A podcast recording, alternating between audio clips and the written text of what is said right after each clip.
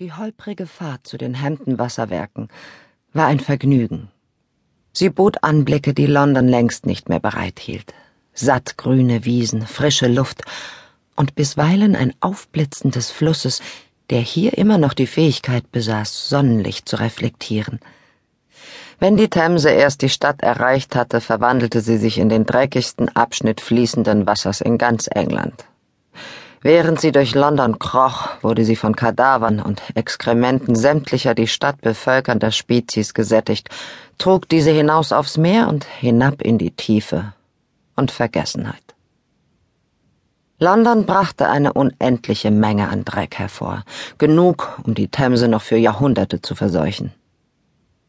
Manchmal wurde ich dieser Stadt so überdrüssig, dass ich das unbändige Verlangen verspürte, meine Habseligkeiten zu packen und aufs Land zu ziehen. Vielleicht um eine Praxis zu eröffnen oder Schafe zu züchten oder beides und um einfach glücklich zu sein. Doch ich war Wissenschaftler und mein Gehirn brauchte Betätigung. Das Landleben würde bald langweilig werden, da war ich mir sicher. Die Droschke kam vor einem schmiedeeisernen Tor zum Stehen. Darüber prangte ein geschwungenes Schild, Hampton Wasserwerke, das zwei mächtige Steinsäulen miteinander verband. Dahinter erstreckte sich eine eindrucksvolle Anlage aus Ziegelsteinbauten, drei Türme, dazwischen ein langes zweistöckiges Gebäude. Die Wasserwerke waren Resultat des Water Acts von 1852, nachdem der revolutionäre Ingenieur Thomas Telford der Regierung über 20 Jahre lang auf die Nerven gegangen war. Er hatte argumentiert, dass die Londoner ihre eigenen Exkremente tränken, wann immer sie Wasser aus der Themse entnahmen. Dies führte wiederholt zu Ausbrüchen von Cholera und anderen grausigen Krankheiten. Immer wieder erstaunte mich die Trägheit der offiziellen Stellen, wenn es darum ging, Geld und etwas Nachdenken zu investieren. Etwa eine halbe Meile entfernt umrahmten Trauerweiden und hohe Gräser ein Wasserreservoir. Mein etwas erhöht gelegener Standort bot einen Blick auf die dunkelblaue Wasserfläche, bedeckt von hunderten weißer Kleckse. Dem Kreischen, Rufen und geschäftigen Treiben nach zu urteilen, konnten es nur Wasservögel sein.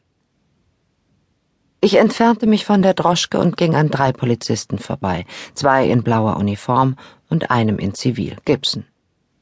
Die Bobbys lächelten, als ich höflich nickte, während Gibson nur verwirrt blinzelte, der Mann, auf den ich zusteuerte, war, so hoffte ich, ein Angestellter des Wasserwerks. Es war ein rundlicher, gesund wirkender Mann von ungefähr siebzig Jahren. Sein Gesicht war umrahmt von buschigen Koteletten und wurde gekrönt von Augenbrauen ähnlicher Beschaffenheit. Er erweckte den Eindruck eines Mannes, dem erst der Tod den Ruhestand befehlen konnte, und er wirkte angespannt, als laste etwas schwer auf seinen Schultern. Ich bin Dr. Kronberg. Scotland Yard hat mich gerufen wegen eines potenziellen Falles von Cholera im Wasserwerk. Ich nehme an, Sie sind der Chefingenieur? Ich streckte ihm meine Hand entgegen. Ja, bin ich, William Haythorn. Angenehm, Ihre Bekanntschaft zu machen, Dr. Kronberg. Ich war derjenige, der den Toten gefunden hat. Ich hörte Gibson schnaufen. Wahrscheinlich hatte ich seine Autorität untergraben, mal wieder. Obwohl es eine gewisse Lernfähigkeit seinerseits erforderte, überraschte es mich, dass er sich immer noch nicht an meine Dreistigkeit gewöhnt hatte. Haben Sie den Verdacht geäußert, dass es sich um ein Cholera-Opfer handelt, wollte ich wissen. In der Tat. Wie kamen Sie darauf? Er räusperte sich und senkte den Blick. Ich habe in der Broad Street gewohnt.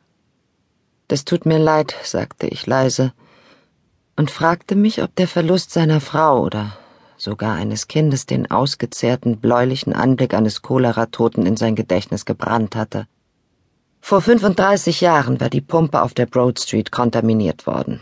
Das Wasser tötete mehr als 600 Menschen. Die Leute hatten ihre Jauchegruben zu dicht an der öffentlichen Pumpe gegraben. Sobald Pumpe und Gruben geschlossen waren, verebbte die Choleraepidemie, die bislang letzte in London. Ich fragte mich bang, wie viele Menschen wohl sterben müssten, wenn ein Cholera-Opfer in der Trinkwasserquelle trieb, die halb London versorgte. Haben Sie die Leiche bewegt, Mr. Haythorn? Nun, das musste ich doch. Ich konnte ihn doch nicht im Kanal treiben lassen, also habe ich ihn herausgezogen.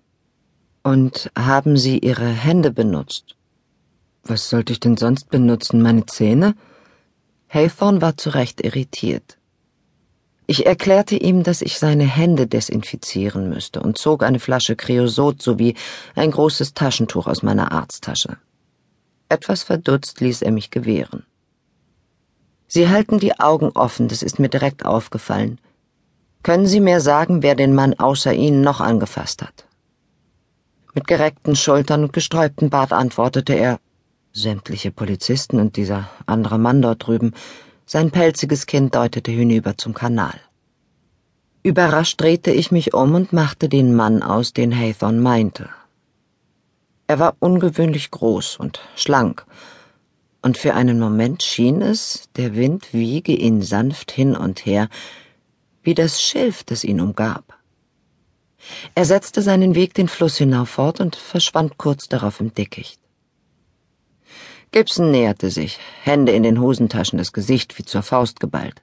Dr. Kronberg, na endlich, blaffte er. Ich kann schließlich nicht fliegen, gab ich zurück und wandte mich wieder dem Ingenieur zu. Mr. Haythorne, haben Sie die Pumpen abgestellt? Natürlich, aber wer weiß, wie lange der tote Kerl schon im Wasser trieb. Ist es möglich, die Fließrichtung des Wassers umzukehren und es aus dem Kanal zurück in die Themse zu spülen? Er überlegte, zupfte an seinem Backenbart und nickte dann. Könnten Sie den gesamten Inhalt des Kanals dreimal austauschen? Sicherlich, es sollte auch gar nicht so lange dauern. Sehr gut, Mr. Haythorne. Danke für Ihre Hilfe. Inspektor Gibson, ich will jetzt den Leichnam untersuchen, wenn ich bitten dürfte. Gibson winkte mir, ihm zu folgen und führte mich einen Pfad hinauf. Ich werfe einen kurzen Blick auf den Mann, sagte ich. Wenn es sich tatsächlich um ein Choleraopfer handelt, müssen Sie mir alle Männer bringen, die den Toten berührt haben. Nach einem Augenblick des Nachdenkens fügte ich hinzu, äh, vergessen Sie, was ich gesagt habe. Ich will die Hände von jedem einzelnen Mann desinfizieren, der heute das Wasserwerk betreten hat. Mir war klar, dass Gibson in meiner Anwesenheit nicht besonders gesprächig war. Er mochte weder mich noch meine barschen Antworten. Aber auch ich hatte Probleme mit ihm. Nachdem ich einige Male mit ihm zu tun gehabt hatte, war bald offensichtlich geworden, dass er ein Lügner war. Er gab vor, hart zu arbeiten, clever und verlässlich zu sein, obwohl seine Mitarbeiter die meiste Arbeit erledigten. Nichtsdestotrotz war er immer noch Inspektor bei Scotland Yard und mit Sicherheit der Sohn von jemandem mit viel Einfluss. Sonst war es schwer vorstellbar, dass ein solcher Mann diese Anstellung bekommen hätte. Wir folgten dem schmalen Pfad entlang des Kanals, der den Fluss mit dem Reservoir verband.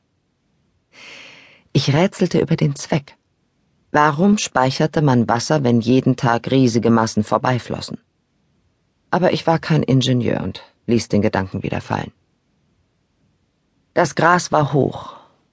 Wenn ich vom Pfad abwich und die Versuchung war groß, würde es mich am Kinn kitzeln. Große Libellen brummten an mir vorbei, eine kollidierte fast mit meiner Stirn. Sie schienen Menschen hier nicht gewohnt zu sein. Das chaotische Konzert der Wasservögel klang vom Reservoir herüber. Das nervöse Kreischen der Wasserläufer mischte sich mit dem Trompeten der Schwäne und den melodischen Rufen eines Kranichpaares und weckte Erinnerungen an mein früheres Leben, das viele Jahre zurücklag.